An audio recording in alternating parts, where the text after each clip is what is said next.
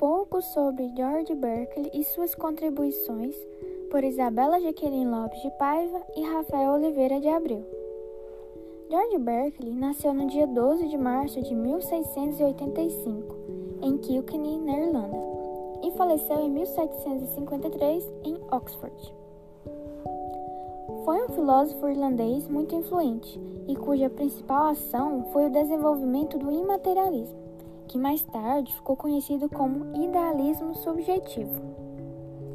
O idealismo subjetivo, ele nega a existência da matéria e afirma que objetos como mesas e copos são apenas ideias nas mentes das pessoas que os percebem.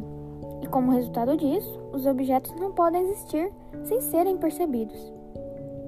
Ser é perceber e ser percebido. Essa frase resume o que seria o idealismo subjetivo. Berkeley ingressou aos 15 anos no Trinity College da Universidade de Dublin e, ao se formar, permaneceu neste colégio, assumindo o cargo de professor até 1713, aos 28 anos.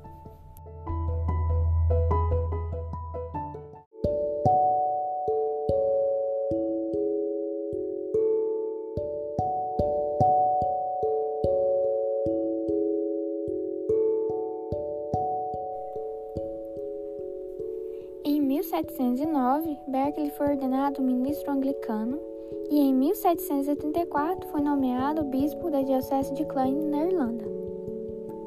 Entre os anos de 1732 e 1734, George Berkeley escreveu a obra O Analista, ou Um Discurso Dirigido a um Matemático Infiel, que tinha como subtítulo a frase bíblica de Mateus, capítulo 7, verso 5, que diz: Tira primeiro a trave do teu olho, e então poderás ver com clareza para tirar o cisco do olho de teu irmão.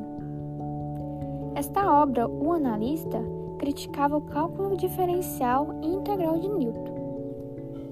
Mas quem seria esse tal matemático infiel a que se referia Berkeley?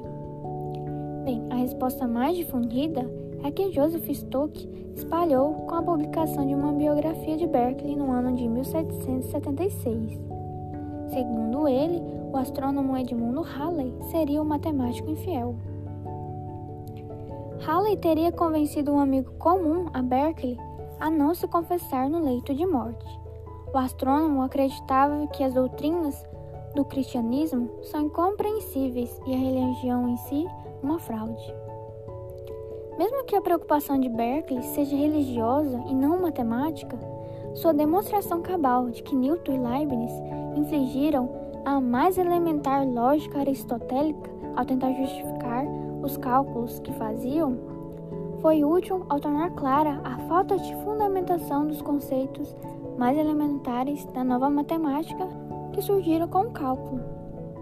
Segundo Berkeley, os matemáticos que naquela época eram mais ou menos os que eram chamados como astrônomos, como quem tem uma trave no olho, não enxergavam a falta de fundamentação de sua ciência.